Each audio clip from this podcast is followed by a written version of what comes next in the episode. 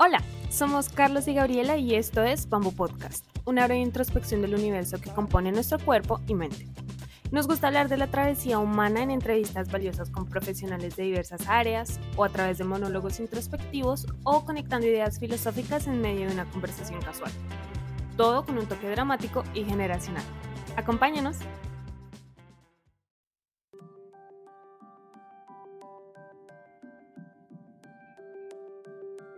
Y por eso es que hay que dejar de estigmatizar la depresión y sobre todo dejar de utilizar los términos, los trastornos psíquicos mentales como eh, una etiqueta para definir mi estado de ánimo, porque eso también se mucho en ese error de decir, eh, no sé, estoy bajoneada porque mi novio me dejó, o no sé, tuve un problema con mi jefe en el trabajo el día de hoy, ay, que estoy deprimida.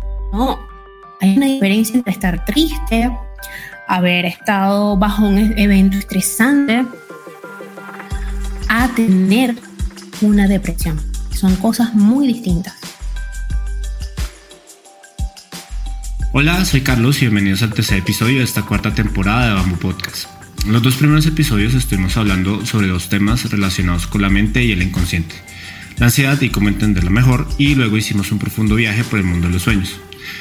Siguiendo esta línea y como parte de una búsqueda por entender mejor nuestra mente, quisimos hablar sobre un tema que es considerado por la Organización Mundial de la Salud como una de las 10 enfermedades más discapacitantes en el mundo, la depresión. Para aclarar que nos, enfocaremos perdón, en un tipo particular, la cual es la depresión oculta y sus implicaciones. Hoy nos acompaña para hablar de este tema Isnaikar Blanco. Ella es psicóloga clínica egresada de la Universidad Arturo Michelena de Venezuela. Es especialista en el área de psicología femenina y en el manejo emocional. Isnaikar es creadora del podcast Psicología Femenina, en el cual ha presentado en más de 100 episodios herramienta de autogestión emocional, empoderamiento y crecimiento personal para las mujeres.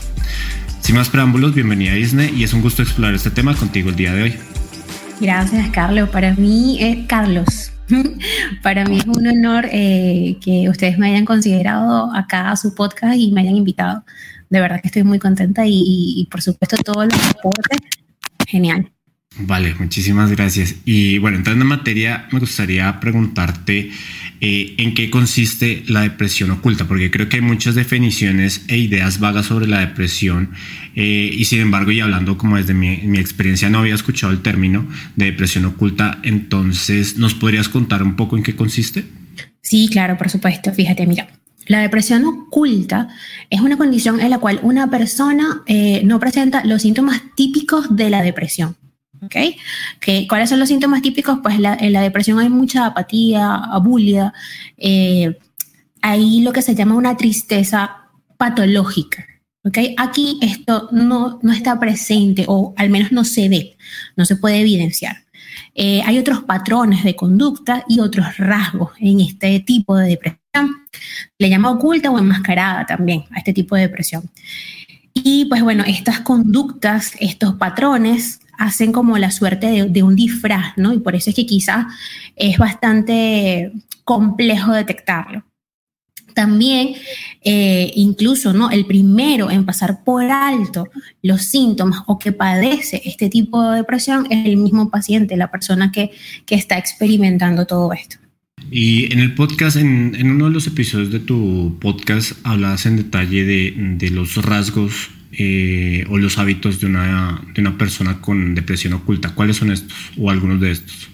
Sí, sí, claro. Fíjate, mira, estas personas son obsesivamente sociales o sociables. ¿Por qué es esto? Porque hay como una tendencia, una compulsión a rechazar el síntoma, porque la psique o, o el sistema de la persona no está preparado para todo ese dolor. ¿Ok?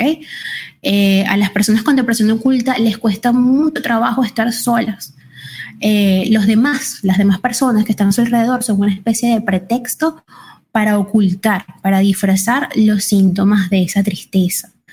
Eh, y no tienen, si no tienen gente a su alrededor, mejor dicho, pues empiezan a experimentar toda esta tristeza, como te comentaba, patológica, esta sensación de vacío y afloran fácilmente todos estos, síntomas. También eh, suelen enfatizar en su bienestar exageradamente. Yo estoy extremadamente bien, estoy muy bien.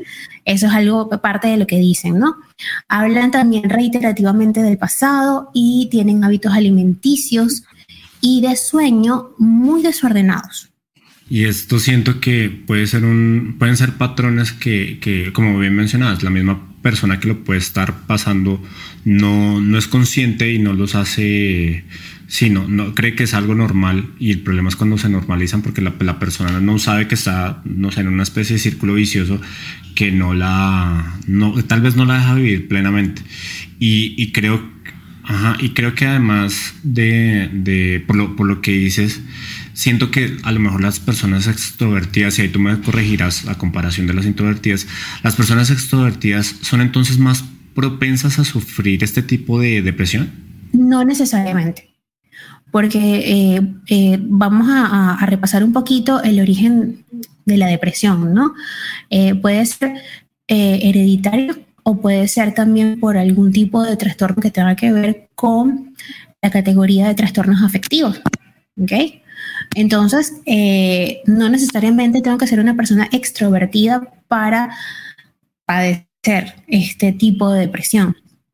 Esto va a variar, va a variar mucho. Yo puedo ser una persona extrovertida y no, no pasa nada. Por eso es que siempre hay que ver con pinzas los síntomas. Y es muy complejo, como te decía anteriormente, poder detectar este tipo de depresión por el, mismo disfraz que hay, ¿no? la misma máscara que existe, pero hay que siempre en una evaluación clínica hay que observar toda la esfera global del individuo para poder darnos cuenta.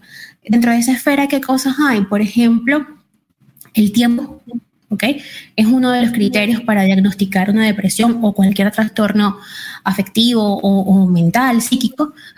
Eh, el, tiempo que la persona pues dura en, estos, en estas fases o en estos ciclos, porque a veces también es muy cíclica.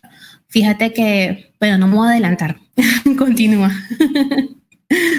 porque sí, creo que que hay una especie de estigmatización perdón, de, de, la depresión. Claro, la depresión es un espectro muy, muy grande y por eso quise hacer la, la, acotación hace un rato que pues solamente va a ser la depresión oculta, pero tiende a encasillarse todo bajo un mismo esquema, no sé si de tristeza o de falta de voluntad o de falta de, de carácter, eh, que, que, tal vez es una, una una estigmatización un poco injusta porque pues en realidad la persona o las personas que lo, lo, lo padecen o lo hemos padecido inclusive pues no, no nos, pues encasillar el problema en una sola cosa, pues no lo soluciona. O sea, simplemente le pone una etiqueta que no siempre es favorable para la, la salud eh, mental. Pero bueno, sin, sin desviarme también de, de, del asunto. Em, hace un rato mencionabas que, que, las emociones de las personas con este tipo de, de depresión tienden a ser extremas. Entonces, por ejemplo, cuando están felices, entonces sienten mucha euforia, eh, o cuando están tristes, pues la tristeza se siente en el corazón, en el alma, casi. Eh, ¿a, qué, ¿A qué se deben estos picos, como estos extremos de, de las emociones, de la intensidad de las emociones? Fíjate bien, eh, hay algo muy característico de este tipo de depresión, y es que tiene que ver mucho, como te decía, hay una parte que puede ser hereditaria, pero hay otra parte que tiene que ver mucho con los factores psicosociales, ¿no? En donde crece, cómo se desarrolla. Recordemos que somos seres biopsicosociales, o sea, recibimos estímulos de, del entorno, de lo que nos rodea, y pues ahí se va formando y vamos creando los esquemas, esquemas cognitivos, esquemas mentales. ¿ok? Entonces, la persona, dependiendo de cómo fue esa crianza, va a ir creando eh, unos mecanismos de, afrontamiento, de afrontar las cosas, las situaciones, los problemas que se le presenten en el día a día. ¿Qué sucede con este tipo de, de personas o este tipo de depresión, mejor dicho? Que el individuo ha creado alrededor de sí unos mecanismos de afrontamiento desadaptativos, poco funcionales, patológicos, como queramos llamarlos. ¿Ok? Entonces, en este caso, esta persona quizás pueda estar evitando el dolor, ¿ok? Porque recordemos también que la depresión, eh, la depresión en general, ¿no? El dolor y la tristeza, y quiero salvar eso que, que dijiste ahorita, el dolor la tristeza es patológica, es enferma, es algo que la persona no tiene energía. No es que no quiera levantarse de la cama, no es que no quiera hacer las cosas, que no quiera echarle ganas a la vida, es que simplemente no puede.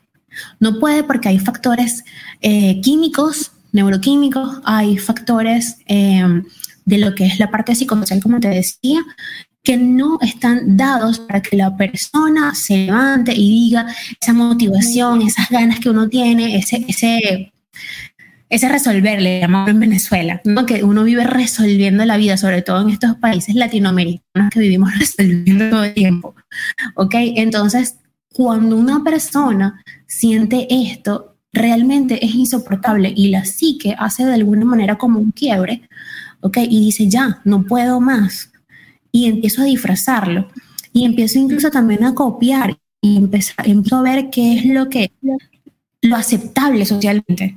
¿Sí? Y empiezo a adquirir todos esos mecanismos, pero por supuesto no es adaptativo, no es funcional, porque cuando llego a mi casa y cierro la puerta, pues de nuevo me quito la máscara y cargo con toda esa tristeza. Y por eso es que hay que dejar de estigmatizar la depresión y sobre todo dejar de utilizar los términos, los trastornos psíquicos mentales como eh, una etiqueta para definir mi estado de ánimo, porque eso también se mucho en ese error de decir, eh, no sé, estoy bajoneada porque mi novio me dejó, o no sé, tuve un problema con mi jefe en el trabajo el día de hoy, ay, que estoy deprimida. No, hay una diferencia entre estar triste, haber estado bajo un e-, evento estresante, a tener una depresión. Son cosas muy distintas. Porque, se, porque como muy bien dices, tiende a caerse la, la generalización y, y, no es que la gente pues no quiera hacer las cosas o que no tenga energía o que no le eche ganas, como también decías, sino que ya es una condición, eh, es una, sí, es, es, algo hereditario, hormonal y, y, y demás, eh, y que no, no es más complejo que algo simplemente que una reacción emocional. Y, um, por ejemplo, en, en, cuando he tenido contacto con, con personas que tal vez han, han pasado por, por, por, una depresión, eh, sí es, sí es una, una constante, por ejemplo, los extremos. Entonces, decir, no, estoy súper bien, estoy súper bien, pero entonces está mal, están súper mal, eh, que tal vez esa parte no, no es como tan, tan evidente. Y, y, digamos que ahí, que bueno, tal vez eso, eso, es otra cosa, pero, pero digamos que la línea muy, es muy fina entre el optimismo y, realmente como la, apariencia, la, máscara como mecanismo de, de, defensa y de protección. Eh, y, es, y es difícil diferenciarlo porque también uno puede caer en eso, uno puede decir, bueno, hasta qué punto estoy siendo pesimista o hasta qué punto estoy siendo optimista eh, y hasta qué punto pues realmente es una condición de salud mental. Eh, y siento, y, por eso de, desde hacía rato queríamos traer como este tema al, podcast, eh, porque justamente pues no se entiende, o bueno, no, al menos nosotros no lo entendemos bien eh, por diferentes momentos de la vida, tal vez hemos estado tristes y no necesariamente deprimidos, pero sí es importante tener como, como esta información, esta distinción que tú acabas de hacer. Y, y bueno, retomando el, el, el tema, eh, y teniendo en cuenta que pues tu, tu podcast es, está muy enfocado en, en, el, en, la, en la, salud mental eh, de las mujeres, estás, creo que ese es, ese es muy tu nicho.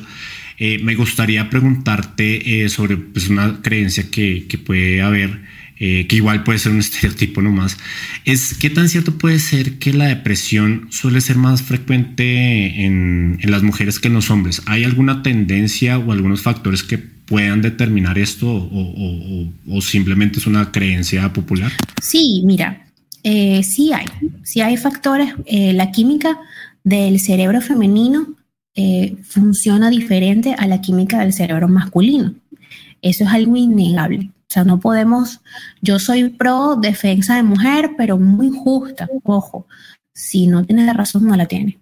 Y si tengo que decírselo, se lo digo. Y aunque sí, es verdad, mi nicho está dirigido eh, a, las, las mujeres llegan, llegan hombres, me hacen preguntas Y pues bueno, sí, o sea, no se trata de, irnos a los extremos, se trata de reconocer la valía y la naturaleza también de cada uno de nosotros y no podemos negar que no solamente físicamente, sino también eh, a nivel psíquico somos diferentes, funcionamos de una manera distinta, ¿ok? Fíjate que esto me recuerda a mí, yo estuve hace años, hace como cinco, seis años más o menos, haciendo unas especies de prácticas en un centro psiquiátrico, ¿no? Y tuve la oportunidad de estar en ambos pabellones, en el pabellón de las mujeres y en el pabellón de los hombres.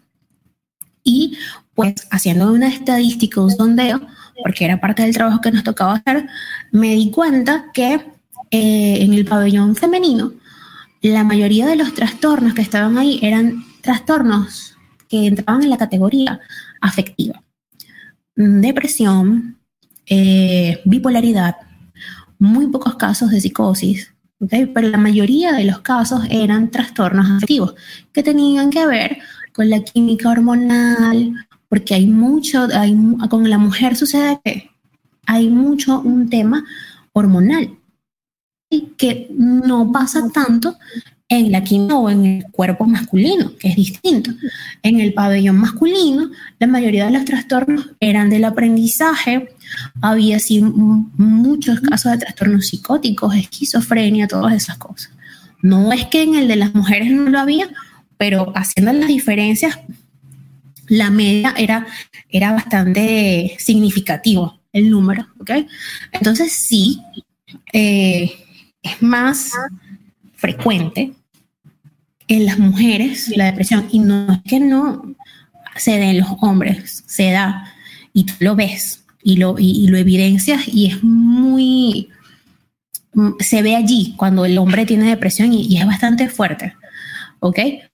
Pero sí, sí hay, sí hay cifras que dicen, recuerda que nosotras estamos como programadas para cumplir un montón de tareas, ¿ok? Y a veces esa sí que se va quebrando allí de alguna manera y sobre todo si hay una predisposición genética, si hay antecedentes de la familia y de paso le agregamos, le sumamos que nosotras tenemos todo este cambio hormonal, eh, pues bueno, imagínate, es como que la combinación para la bomba. Algo así más o menos. Y como bien mencionadas en, en, la, en la, historia que nos que acabas de contar, el, tal vez los hombres también tienen algún padecimiento mental que es más frecuente en, los hombres. Em, pero sí, claro, y, y, en ese punto que, que mencionaba sobre la, la presión social y, cultural, tal vez en, pues yo creería que casi todo el mundo, pero, pero en Occidente, eh, pues estas especie de materialización o, objetivización de, la mujer, pues eso también pone, o sea, si ya por si hay una carga hormonal y hay un proceso eh, corporal que, está en marcha siempre, pues agregando todo este tipo de, de sí, estereotipos sociales y, y, exigencias culturales y sociales, pues la cosa puede ser más, más compleja. Eh, perdón un segundo. ¿Ahí me escuchas? Ya, ok, es que ahí se cortó un pedazo, no sé por qué, pero bueno, eso lo, editamos. Eh, um, entonces, entonces sí, claro, se hace como más, más claro con, lo que acabas de, mencionar al, respecto de, pues sí, las mujeres por todas estas condiciones pues tienden a ser más propensas a, la depresión. Eh, Ahora quisiera retomar otro, otro punto de, de, hace un rato, o bueno, de las razones, o bueno, de, los, de las, de las eh, tendencias que tienen las personas con depresión oculta, eh, y que tal vez la, ampliaría no solamente la depresión, sino pues en, en, general como algo cultural, y es el tema de la negación. Eh, ¿por, qué, consideras que usamos la negación o el, o el ocultamiento de las cosas como, como herramienta para evadir los problemas que pasamos a, diario, ya sea de baja o, alta complejidad. Claro, mira, ahí eh, juega un papel importante eh, una suerte de compensación que hay. Como te comentaba anteriormente, es una tristeza y un dolor y una apatía profunda es un sinsentido, es un mm, ¿para qué estoy aquí? ¿Ok? Cuando tú le preguntas a una persona que está diagnosticada con depresión, eh, el sentido de la vida, porque se trabaja mucho el existencialismo, la logoterapia y todas esas cosas, una vez que los síntomas han remitido con eh, atención psiquiátrica, porque es importante aclarar eso y resaltarlo. Si, bueno, si están escuchando personas acá y se llegan a identificar a sí mismas o a un familiar cercano, a la pareja, a un amigo, es importante el acompañamiento psiquiátrico ante nada, que son los únicos que pueden, eh, a través de la farmacología, medicar a este paciente para que los síntomas puedan bajar un poco y, la persona, sabes, agarre como un respiro, un poquito de luz, la luz al final del túnel, porque en principio no lo ve. Y es importante también resaltar que hay muchos factores a nivel químico en nuestro sistema nervioso, en nuestro cerebro, que no están, digámoslo así, ¿ok? Y espero que no sea malinterpretado, funcionando de la mejor manera. Hay un déficit quizás a nivel de neurotransmisores, de serotonina, de dopamina, ¿ok? Que hacen que la persona, como te dije, somos seres biopsicosociales, nosotros ocurre un proceso hermoso, maravilloso, perfecto, tal nuestro sistema nervioso central y a través de eso nuestro cuerpo se prepara conductualmente y luego hay una elaboración y una esquematización de toda esa información. Yo siempre le digo a mis pacientes, mira, imagínate una computadora. La computadora tiene un montón de códigos, un montón de cositas, un montón de cosas que yo no entiendo, pero que de alguna manera nos hace tener esto aquí enfrente, esta maravillosa herramienta, pero dentro de esa maquinaria que está allá adentro, un montón de sistemas y complejos, eh, aparatitos y cositas van conectando una cosa con la otra y se va procesando toda la información. Igual es nuestro cerebro. Nuestro cerebro funciona así. Estímulo, recibe el estímulo, lo procesa, muestra una conducta y luego vamos creando esquemas y sistemas de creencia y aprendizaje y todas esas cosas.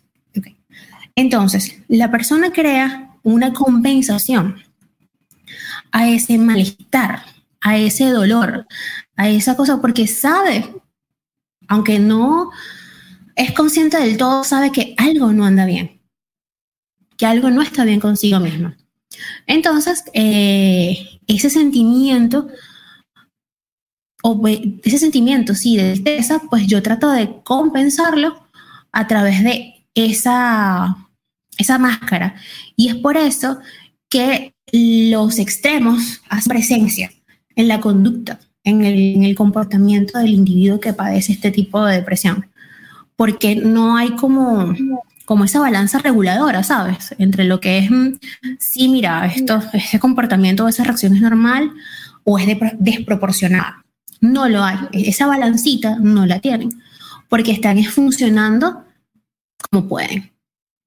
Eso es lo que sucede. Entonces, por eso es que esa negación, no quiero sentir dolor, no quiero pasar por esto, no quiero experimentar esto y entonces empiezo a compensar todas las cosas y empiezo a ver las conductas y a tener esas reacciones un poco con, picos, como decíamos hace ratito.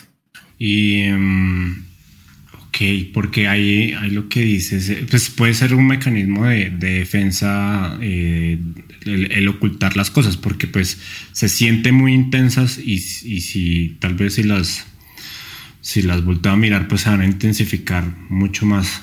Entonces, sí. Exacto. Y claro, también está la otra parte, que volvemos otra vez a la estigmatización y la etiqueta de la sociedad.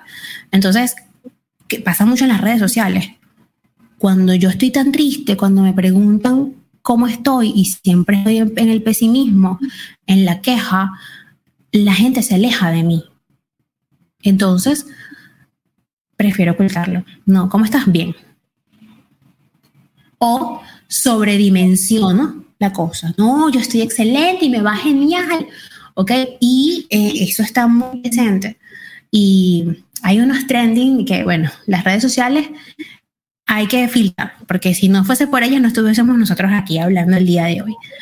Pero hay un trending por ahí en TikTok y en Instagram, en todas las redes sociales, eh, que la gente dice, esto también es depresión, esto es la depresión. O sea, no porque veas a una persona sonriendo en una fiesta, bebiendo, compartiendo, eh, quiere decir que está del todo bien. No sabemos qué pasa una vez que esa persona llega a su casa y cierra la puerta. Y que hace falta hablar más del tema, o sea, siento que, que sigue siendo todavía, y creo que más en Latinoamérica, un tema tabú y un tema que se soluciona de una manera muy, muy, no sé cómo decirlo, muy simple, como, como mencionamos hace un rato, que estás triste, no estés triste, o estás aburrida, no estés aburrida, o sea, es como, pues no, es mucho más complejo que, que eso.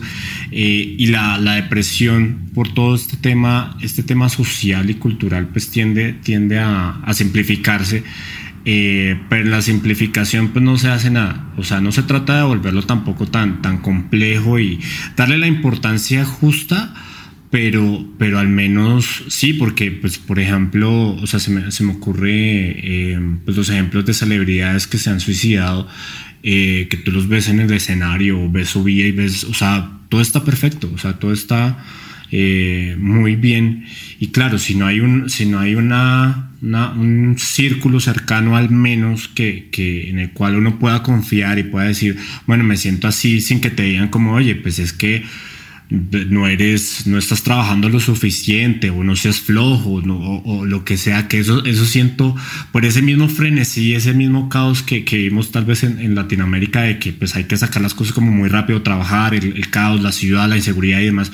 Entonces pues se tienden a, a, trivializar estas cosas porque no hay tiempo, o sea, porque no hay momento para, para hacerlo y eso pues no debería ser así, o sea, no, no debería ser un tema, inclusive hasta de salud pública, o sea, un tema de que, que, se debería hablar desde, desde que estamos pequeños, o sea, decir, bueno, ok, aprendamos a identificar nuestras emociones, cosa que cuando sea adulto, pues no voy a estar sufriendo tanto y por lo menos voy a tener un background, un, un, una base mucho más amplia de qué, de qué significa eso.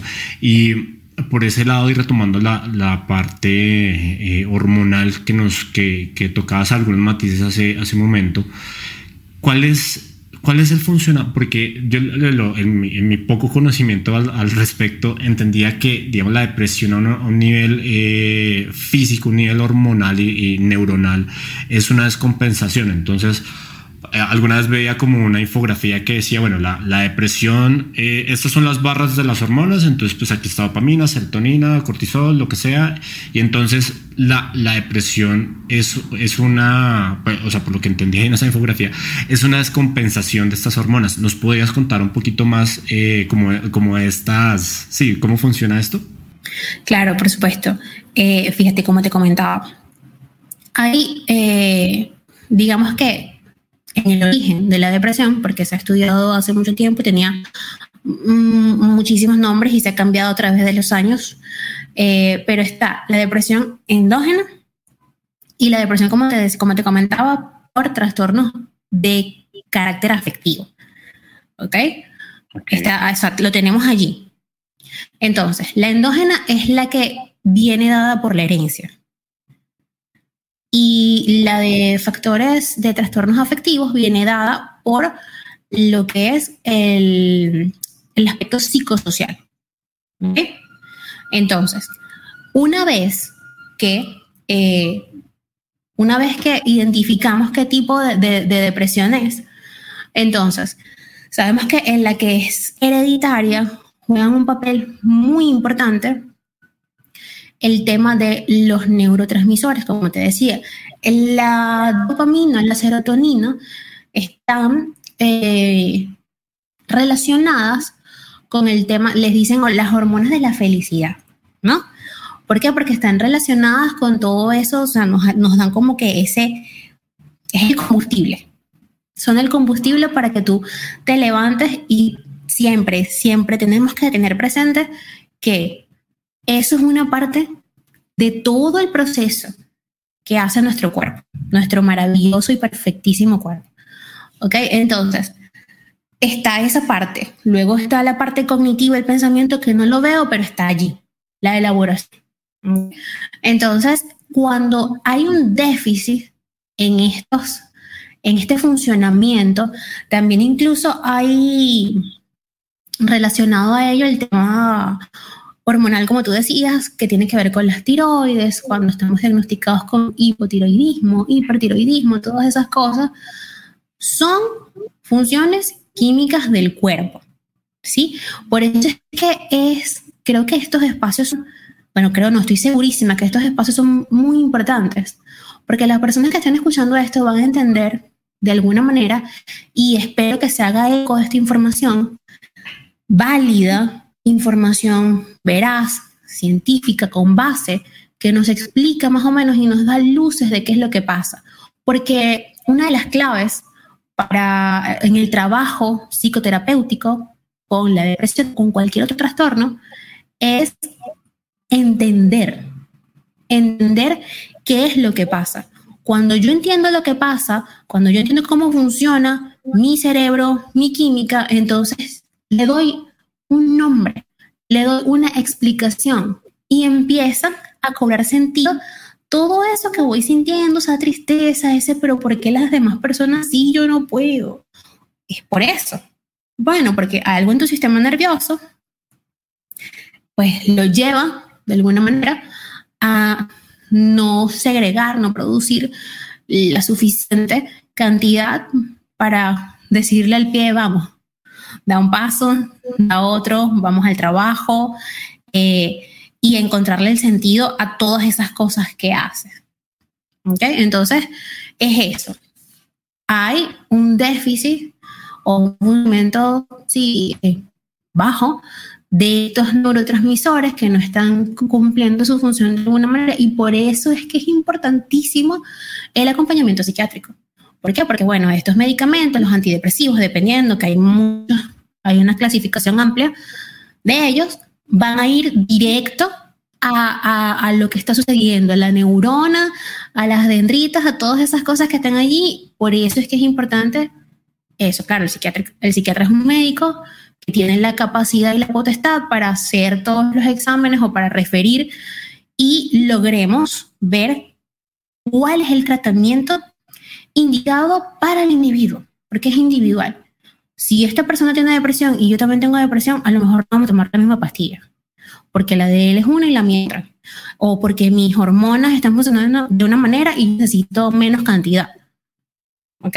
Entonces, básicamente es así como, como funciona la cosa. Ok, porque también creo que existe una creencia, mm, eh, mm, por ejemplo, de no tratar de de, hablar de estos temas y, a lo mejor hay gente que pueda identificarse con, con, algo de, por ejemplo, lo, que has trabajado en tu podcast o inclusive lo que hemos hablado acá y, esa frase o ese algo le resuena y eso pues lo lleva tal vez a la acción que pues justamente es el, objetivo, ¿no? Porque pues no sé, por ejemplo, yo, yo soy de la idea de, soy fan de la, de la terapia psicológica, o sea, sí, sí soy, soy creyente y, em, y, siento que para nosotros los seres humanos es muy normal arreglar las cosas. O sea, no sé, vamos a, nos vamos de viaje a un pueblo, a una ciudad cercana y si vamos en carro, pues tenemos que mandar a revisar el carro al menos. O sea, tenemos que pues, verificar que todo anda en orden, pero no tenemos como ese mismo racionamiento hacia nosotros mismos en la parte mental, en la parte psicológica. O sea, a lo, a lo mejor física, digamos, no sé, que no me duela un pie o el cuello, no sé lo que sea, eso sí pero no hacemos como un mantenimiento siquiera preventivo o tal vez eh, ya de cuando suceden las cosas y, ya recibo o estoy pasando por un problema, un trauma o algo más difícil. Entonces siento que, que, justamente pues hablar de esto pues promueve que, que, sea pues que así como le ponemos mucha atención y mucho cuidado a muchas cosas de nuestro mundo material si se puede decir pues también eh, tener esa oportunidad y que sí que pues esto dentro de todo lo que de lo que se habla en, en, en estos temas pues que algo resuene y que eso te lleve a la, a la acción. Y, y, en ese orden de ideas eh, um, y desde tu experiencia profesional, perdón, ¿cómo consideras que se pueden transformar los prejuicios que existen alrededor de la, de la depresión? Que ya hemos mencionado pues alguno que otro, pero ¿cómo consideras y cómo ha sido tu, tu trabajo en este aspecto? Como te decía, entonces lo, lo que es el estigma que está alrededor, ¿no? Eh, hay, que hay, que, hay que ya quitarlo tú comentabas y decías, eh, es algo, es un asunto de salud pública y sí. De hecho, la depresión, hay muchos trastornos, pero la depresión y la ansiedad son dos de los trastornos mentales con más presencia en la población a nivel mundial. ¿Ok? Y sí es un tema de salud pública. Entonces, al ser un tema de salud pública, la información y la psicoeducación es importante. Porque eh, así promovemos para la información científica, verás. Hay mucha gente en redes sociales hablando de lo que no sabe. En estos días me llegó un Reels, de hecho, de una actriz eh, venezolana, que ella, no voy a decir nombre ni nada, pero voy a comentar el caso. Ella decía, pues, que no, yo sé que la depresión es una enfermedad muy fuerte, pero tienes que levantarte de la cama, tienes que buscar las ganas, tienes que buscar la manera. Y yo, ok, no. No. Porque la persona se siente mal, una persona con depresión ve eso o le llega a eso porque de repente hay gente que te envía por WhatsApp el link. Mira, ahí está, para que te levantes de la cama, para que busques qué hacer, ¿no? Eh, y veo eso y entonces yo digo, a ver, ya me siento mal porque tengo depresión y de paso me hacen sentirme mal por sentirme mal. Eso no tiene sentido, ¿ok? Entonces, como te decía, eh, es importante la información, información real, veraz, concisa, eh, científica de lo que una persona con depresión puede estar atravesando. Agregaría tal vez no caer en la en lo trivial, en, simplificar las cosas y, usar las palabras tal vez de, de manera no, no, tal vez no malintencionada, pero sí sin, sin, sin tener en cuenta cómo puede estar sintiéndose la otra persona, porque simplemente, sí, pues a lo mejor nosotros podemos contar una mejor historia, pero no tenemos ni idea de lo que la otra persona está pasando y si nos consideramos en la posición para decirle qué tiene que hacer y cómo se tiene que sentir y, pensar, que eso pues también creo que es un factor que, que se incluye en Sí, justamente en, esta dinámica de estigmatización, que pues lo, creo que lo malo es cuando se normalizan ciertos términos. Entonces, eh, como tú dices, lo de la positividad tóxica, o sea, esta tendencia en las redes sociales de no, no tienes por qué estar triste, la vida es lo mejor, o sea, que de ahí no sale nada salvo más tristeza, inclusive, porque, porque como tú bien dices, o sea, si la persona se siente mal, entonces ahora se siente mal por sentirse mal y, y eso no, no, se trata porque pues no es, no es algo como tan trivial. Eh, quisiera hacerte una, una pregunta, eh, porque por ejemplo, si, si, si yo tengo, eh, se puedo sentir en algún momento los, los hábitos o los rasgos que mencionaste al, al principio, ¿qué puedo hacer en estos casos? ¿Qué puedo hacer si tengo alguno de, de los rasgos de la depresión oculta que nos contaste hace un rato? Ok, Primero que nada, recuerda que cuando comenzamos el podcast, eh, sí comentamos que era muy difícil que la persona que lo esté padeciendo eh, lo reconozca.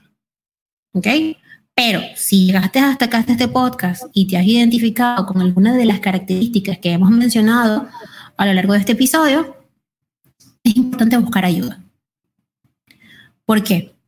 Y no es que nos vamos a ir automedicando y poniéndonos etiquetas de que, oh, sí, porque tengo uno, un síntoma de eso, entonces yo tengo depresión. No, no es así la cosa. ¿Ok? Ojo con eso.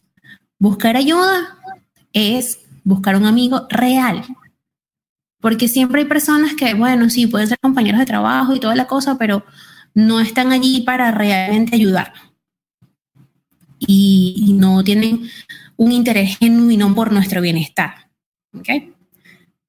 Un familiar, a la pareja, un amigo, como te decía, real, que sí se interese, ¿ok? También hay muchos medios eh, a nivel mundial que son gratuitos. De hecho, bueno, esto, este podcast, estas maravillosas herramientas que tenemos a la mano el día de hoy, pues vamos a aprender a utilizarlas. Vamos a aprender a usarlas. Eh, tienes esta información, tienen, me imagino que ustedes, bueno, por lo que vi, eh, han tenido varios profesionales de la salud mental acá en su podcast. Estoy segura que están dejando sus contactos. Vamos a buscar la ayuda necesaria, pero en el lugar donde debemos buscarla. ¿Ok? Entonces, eso por allí. Ahora, si el caso es que estás identificando que tu pareja, tu mamá, tu papá, tu hermano, tu tía, está atravesando por un proceso de estos, que te vas dando cuenta de que el, sí tiene esto y tiene esto y tiene aquello, oye, hay maneras de abordar a esta persona. Porque no siempre es tan cómodo que te digan, mm, sí, deberías ir a psicoterapia, que eso es otra cosa, otro error en el, en el que caen las personas. Por cualquier cosa, se rompe una uña, te mandan a psicoterapia y eso no es así. Tú deberías ir a psicoterapia, que te vea un psicólogo, un psiquiatra. Ya va, pero ¿quién eres tú? O cuando me muestres tu título, cinco años en la universidad de licenciado en psicología o de psiquiatra, hablamos. es lo mínimo que yo le puedo decir a una persona si me manda a psicoterapia. Ahora, mi esposo, que desde el amor me pregunta, ¿qué sucede, amor? ¿Cómo te sientes? Eh, estoy aquí para ayudarte. Eso es lo que debemos decirle a esas personas, no mandarlos de una vez a psicoterapia o al psiquiatra. Estoy aquí para ayudarte, estoy aquí para ti. Cuando quieras hablar, hablemos. Tranquilo, no estás solo, no estás sola. Estoy aquí. Es lo único que podemos decirle a esas personas. No podemos ponernos a, etiquetarlos, a diagnosticarlos, a decirles porque no estamos en la facultad de hacerlo. El único que está en la facultad de hacerlo es un profesional de la salud mental. Y tenemos que quitarnos eso de la cabeza. Esa idea de la cabeza de que nos creemos médicos y, psicólogos y psicólogas todo el mundo. Además que eso es una, yo creo que no, por ejemplo, con los conocidos, yo sí, yo sí me he visto cuando yo empecé a ver, a, asistir a terapia, yo sí, pues a, a, mis amigos y conocidos, yo les decía, oigan, vayan a terapia, pero pues, tal vez era para la emoción, el fanatismo inclusive pues que, tenía en ese momento, pero pues uno va entendiendo, o sea, tal vez es una, una etapa. Eh, y por otro lado, eh, sumaría que, por ejemplo, está... A veces uno simplemente necesita ser escuchado, o sea, no necesita ser como juzgado, analizado, ni buscar una, una solución, em, sino que como tú bien dices, por ejemplo, en el caso de pareja, ok, siento que, que he visto esto, cómo te sientes, bla, bla, pero como, y me gustó mucho lo que dijiste desde el amor, o sea, desde el entendimiento hacia la otra persona, eh, y eso es un reto, o sea, eso creo que, que, es un reto porque, pues no sé si es por, por una lógica como de, de resolución, de que, bueno, ok, tienes este problema, solucionalo ya inmediato, Em, y, eso, y eso puede ser conflictivo porque sí, a veces simplemente una persona con depresión o sin depresión simplemente necesita ser escuchada. La solución puede que la encuentres, pues uno tal vez como acompañante puede decir, mira, pues hay este abanico de opciones y por ahí te podría decir, pero, pero lo que tú dices no es pararse en el rol de, pues yo, que, que, que es peor el, inclusive, ¿no? Que yo tengo esta solución y yo como cierta pues experiencia lo que sea pues esto es lo que te va a servir. No la misma persona va encontrando el camino y va encontrando la, la solución creo. Y es y es y lo hablo desde mi experiencia personal porque pues en realidad eh, profesionalmente pues no apenas entiendo algunos términos eh, psicológicos pero pues no nada más. Eh, pero por lo menos intentar hacer el, el, el, ejercicio. Y creo que con eso respondiste la siguiente pregunta, sin embargo, eh, me gustaría preguntarte si, si pudieras escoger como uno de los consejos eh, claves para, para este proceso, ¿cuál sería para, para una persona que, que, siente que algún amigo, su pareja o algún familiar tiene algún síntoma de depresión? ¿Qué consejo le darías?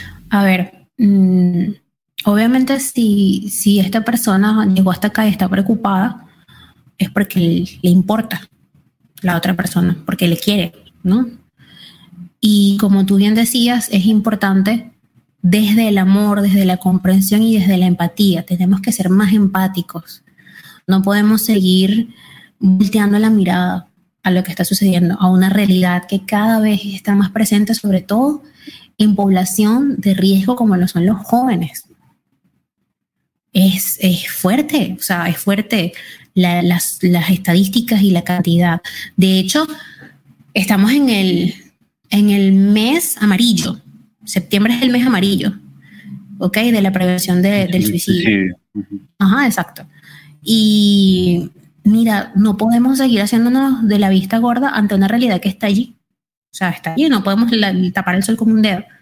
Entonces, hay que, somos, si tenemos un poquito de humanidad, y aquí sí me voy a poner filosófica, es como, mira, eso, desde el amor, desde el respeto, desde la comprensión, estar aquí para esa persona. Sé que puede suceder, es fácil que nos desviemos y tratemos de proyectarle a la otra persona nuestra realidad. Justo tengo una paciente que, bueno, tiene problemas con su pareja y el discurso de él, pero es que tú deberías hacer esto, pero es que tú deberías hacer aquello, pero es que yo me paro y yo hago ejercicio y yo como y yo esto. Y en un punto yo le digo, pues mira, él no puede pretender que su realidad o su manera de hacer las cosas te funcione también a ti. Porque la misma, la, la misma camiseta que te queda a ti y se te ve perfecta, a mí puede que no. Por eso te decía también que cada tratamiento es distinto para cada paciente, porque somos individuos diferentes. Nadie, o sea, ningún ser es igual al otro, exactamente un clon la réplica. Entonces, desde la comprensión, desde la empatía, acompañar a esta persona y entender nuestras limitaciones, entender hasta dónde llega ese acompañamiento. Yo como pareja estoy aquí, te acompaño. ¿Quieres que vaya contigo a las consultas? Voy contigo a las consultas, estoy allí. Yo como psicóloga tengo un límite también. A mí han llegado pacientes y me dicen, ay, pero tú medicas. No, no, y ningún psicólogo lo hace. Porque para eso está el psiquiatra, que es el médico. ¿Ok? Vamos escalando. Zapatero a su zapato, como decimos aquí en Venezuela. Entonces, es importante entender eso. Yo, como amiga, como pareja, como hija, como mamá, tengo un límite en el acompañamiento que le puedo dar a esa persona. Mm. Y ofrecer siempre tener un diálogo, no mandarlo. Fíjate que tú me decías, este, cuando yo comencé todo este tema de la terapia, como me sentía tan bien, le decía a mis amigos, oh, vayan a terapia. Pero es que hay maneras de decir las cosas. Más allá de que yo sea psicóloga, yo siempre digo en mis redes sociales, miren, no hay nada más sabroso que terapia. De verdad. No hay nada más sabroso que la terapia y hablar y llorar y patalear y hacer lo que sea, porque en ese espacio sabes que no vas a ser juzgado o juzgada. En ese espacio sabes que vas a ser escuchado y que como tú decías, a lo mejor no necesitas una respuesta en ese momento.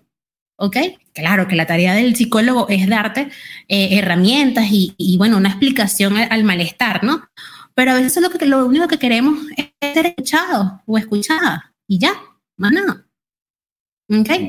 Y luego, luego vas aprendiendo, adquiriendo herramientas y te vas dando cuenta, y, y, en ese trabajo de la aceptación te vas dando cuenta de que, bueno, yo soy así y no es que no voy a mejorar, pero hay aspectos de mí que son así y no los puedo cambiar. ¿Qué voy a hacer entonces? Bueno, voy a gestionarlo, voy a gestionar mis emociones, voy a gerenciarlas, me voy a, a, eso, a gestionar, a, no a controlar, porque eso no es la palabra, a gestionar, esa es la palabra idónea, ¿ok?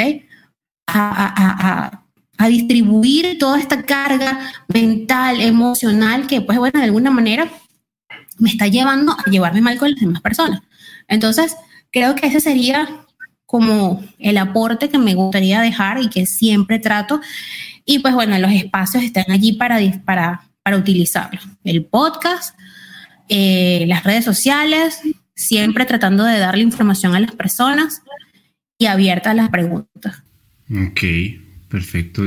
Carl hablaba sobre este lado oscuro, entre comillas, que todos los seres humanos tenemos y, sí, creo que terminaría con, con, eso. O sea, tal vez reconocer esa, esa, ese lado no tan amable nuestro, no, no negarlo y tratar de no caer en los extremos, sino y aprender a gestionar esa parte oscura. O sea, que, que a lo mejor sí es necesario desfogarla, sacarla, pero pues a lo mejor siempre va a estar ahí por todos los factores biosociales, hereditarios, lo que sea, pero tratar de, negociar eh, con eso siempre y en la, de la mejor, o, no diría mejor, de la manera más, más, más sana y pacífica posible, sí, justamente. Citaste a Jung, que es mi favorito, lo amo, y, y Jung, él, él también dijo que, o sea, somos luces y sombras ¿ok? Y no lo que esté en la sombra, lo que pasa es que, bueno, hay un tema también de los símbolos y la cosa, que lo que está en la oscuridad es malo, y, entonces tenemos esa idea ahí que es bastante difícil de quitar. Pero eh, cuando él se refería a eso de las sombras es porque está en las sombras es porque está oculto, no porque sea malo. ¿Vale?